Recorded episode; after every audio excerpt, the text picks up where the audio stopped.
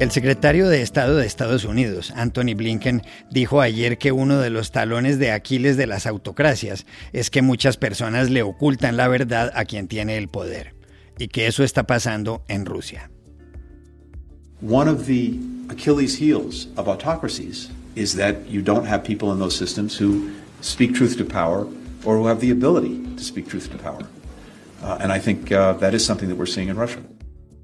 Y mientras cobra fuerza la tesis según la cual el ejército le oculta cosas a Putin, algunos académicos sostienen que en Ucrania ha empezado la Tercera Guerra Mundial. ¿Puede ser eso cierto?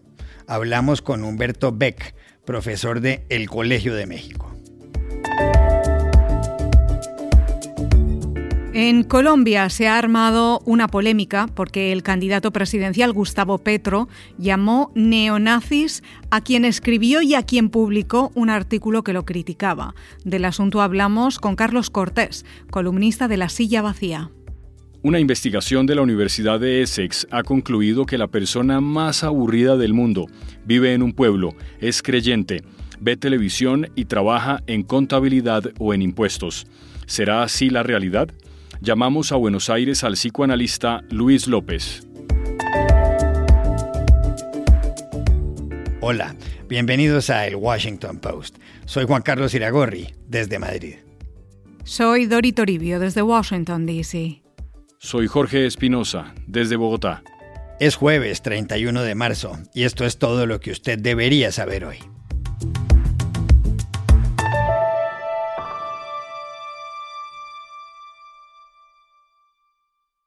Ya son cuatro millones las personas que han salido de Ucrania para huir de la guerra, según informó ayer la ONU. La ofensiva rusa se centra actualmente en el Donbass, la región oriental del territorio ucraniano. Moscú envió ayer mensajes contradictorios sobre las negociaciones el martes en Estambul. Mientras su canciller Sergei Lavrov dijo que hubo avances positivos, el portavoz del Kremlin, Dmitry Peskov, afirmó que no hubo nada prometedor. Simultáneamente en Washington, la directora de comunicaciones de la Casa Blanca, Kate Bedingfield, dijo que Estados Unidos tiene información sobre el presidente ruso Vladimir Putin. Según ella, Putin está molesto con los militares y se siente engañado por ellos, porque no le han dicho que la ofensiva en Ucrania no ha ido como él esperaba. Bedingfield añadió que ha quedado claro que la guerra ha sido un error estratégico que ha debilitado a Rusia y la ha aislado del mundo. We have information that Putin felt misled by the Russian military, which has resulted in persistent tension between Putin and his military leadership. We believe that Putin is being misinformed by his advisors about how badly the Russian military is performing and how the Russian economy is being crippled by sanctions because his senior advisors are too afraid to tell him the truth. So it is increasingly clear uh, that Putin's war has been a strategic blunder that has left Russia weaker over the long term and increasingly isolated on the world stage. Por otra parte, hay académicos que consideran que este conflicto, termine como termine, es ya el comienzo de la Tercera Guerra Mundial. Es el caso de Paul Post, profesor de la Universidad de Chicago. Post, que está en el Departamento de Ciencia Política, aseguró en BBC Mundo que el hecho de que en esta guerra haya una gran potencia involucrada, como Rusia, y que otras potencias, como Estados Unidos, estén ayudando con armas a la contraparte, significa que todo escalará. El profesor Post recuerda que en 1941 Estados Unidos empezó a ayudar de distintas formas al Reino Unido antes de entrar de lleno en la Segunda Guerra Mundial, algo que ocurrió en 1942, tras el ataque japonés a Pearl Harbor. ¿Es válida esa teoría? Consultamos ayer a Humberto Beck, profesor del Colegio de México y quien hizo un doctorado de Historia Intelectual Moderna de Europa en la Universidad de Princeton. No creo que esta teoría según la cual la Tercera Guerra Mundial ya comenzó eh, sea válida. Eh, la historia muestra que el hecho de que una potencia arme y financie un bando en un conflicto bélico, esta es práctica que se suele llamar proxy war o guerra de proximidad, no necesariamente es el inicio de conflictos más grandes.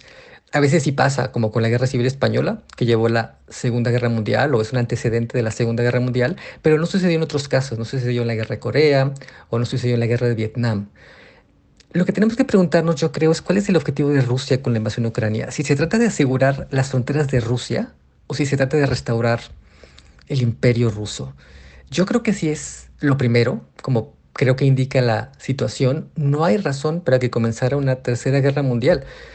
Rusia lo que buscaría es más bien asegurar una Ucrania neutral, por lo menos, eh, favorable a los intereses rusos y probablemente anexar partes del territorio ucraniano a Rusia. No tendría sentido en este caso escalar el conflicto en una guerra mundial, a menos de que Rusia se propusiera crear un nuevo orden internacional, pero es que la realidad es que Rusia no, no tiene las capacidades y no tiene los recursos para hacer algo así.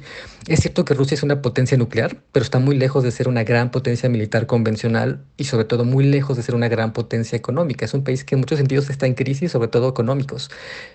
Y pero hay que decir que si algo nos ha enseñado las últimas semanas es que no se puede predecir nada con certeza. Nos habíamos olvidado de que un elemento central de la historia es, justamente lo imprevisible, es la, sorpresa. Y, por eso hasta los mejores expertos en Rusia que juraban que era imposible la invasión de Ucrania, eh, se equivocaron. Lo que sí se puede decir con certeza es que a partir de esta invasión inicia una nueva era de la política internacional en la que la violencia vuelve a ser un instrumento de la política europea. Y esto, para mal, abre el abanico de lo posible, y dentro de este abanico cabe, sí, quizás no la probabilidad, pero sí la posibilidad de una tercera guerra mundial.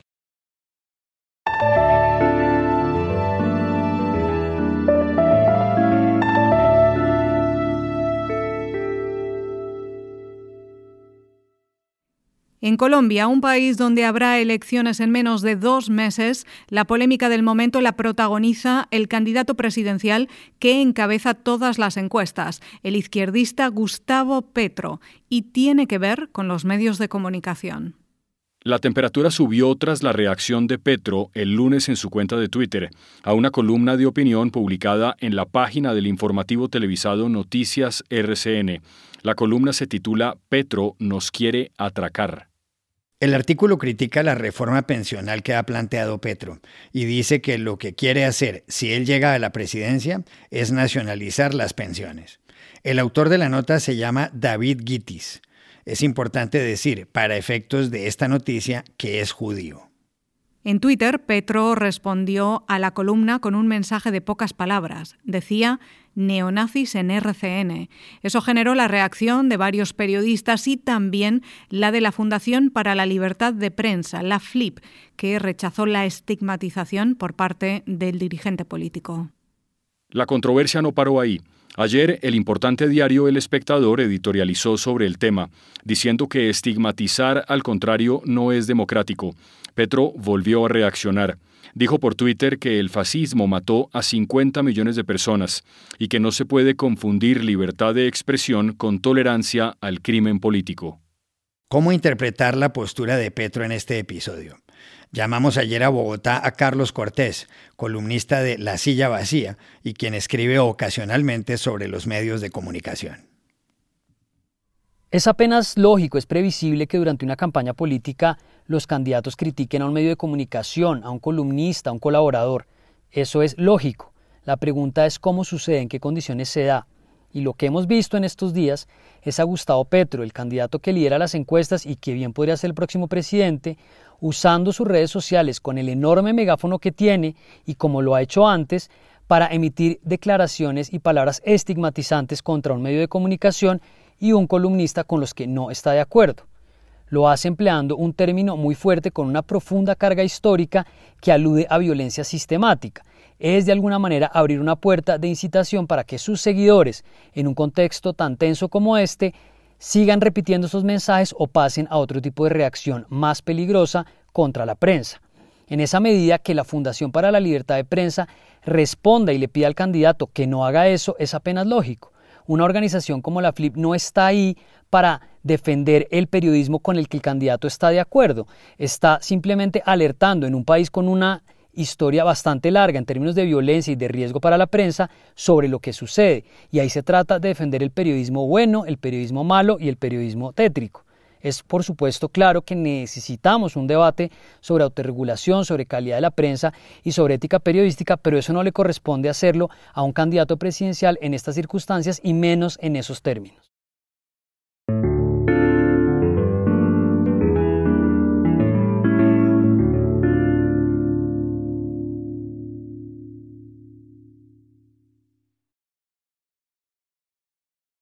Iragorri, ¿usted podría decir quién es la persona más aburrida del mundo? ¿Cómo es? Mejor dicho, ¿podría describirla? Mm, tal vez habría que hacer una investigación, ¿no? Bueno, pues os cuento que esa investigación ya existe y la acaban de hacer. Sobre ese tema, varios académicos de la Universidad de Essex publicaron hace más de una semana un informe científico en el Personality and Social Psychology Bulletin, o Boletín de Psicología Personal y Social, que se titula así, Gente aburrida, características del estereotipo, atribuciones interpersonales y reacciones sociales. Dori, ¿y cuál es la conclusión? La gran conclusión espinosa es que las personas más aburridas son las que trabajan como analistas de datos o como contables, o en asuntos de impuestos, o en seguros, o en labores de limpieza. Normalmente viven en pueblos o en ciudades pequeñas, son muy religiosas y sus aficiones principales son dormir, observar aves o las matemáticas. Todo esto según este estudio, claro. Dori, pero por contraste, dice la investigación cuáles son las profesiones o los oficios menos aburridos, los más emocionantes. Sí, Juan Carlos, son los siguientes. Las artes escénicas, como por ejemplo el teatro, el periodismo, la docencia, trabajar en salud y dedicarse a la investigación científica. Y para saber si es correcta la descripción que hace esta investigación de las personas aburridas, busqué a un psicoanalista. Estaba en Buenos Aires y se llama Luis López. Aquí está. Bueno, este, lo que está este, este comentario que usted hace me, sugiere, lo primero es acordarme de una anécdota que cuenta este, alguien que yo estudio hace muchísimo tiempo, que se llama Donald Winnicott, que es un psicoanalista inglés, eh, que bueno, que este, tiene una, anécdota que es bastante particular. Eh, unos pastores presbiterianos vienen y se le acercan a preguntarle qué deberían hacer ante la consulta que ellos reciben constantemente de los fieles. Entonces Winnicott responde que si la historia que les cuentan los aburre, que se los manden a él porque esas personas tienen alguna dificultad.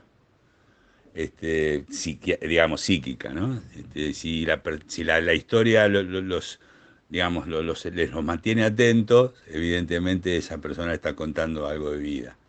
¿Sí? Este, me parece realmente, aparte es un, es un criterio clínico y diagnóstico muy importante.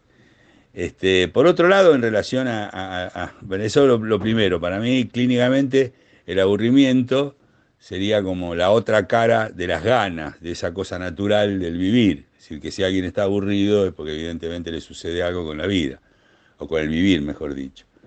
Y, este, y por otro lado, bueno, es este, significativo que la construcción que hace un, que puede hacer un ser humano desde el punto de vista psíquico este, o de su aparato es que, bueno, se estructura de determinada manera que, bueno, también elige trabajos. Entonces, aquellos trabajos que tienen que ver con la rutina, este, con los ritos particularmente, con la cosa repetitiva, y sí, son más aburridos, y sean los que fueren, digamos, el tema es con qué actitud uno los toma, ¿no?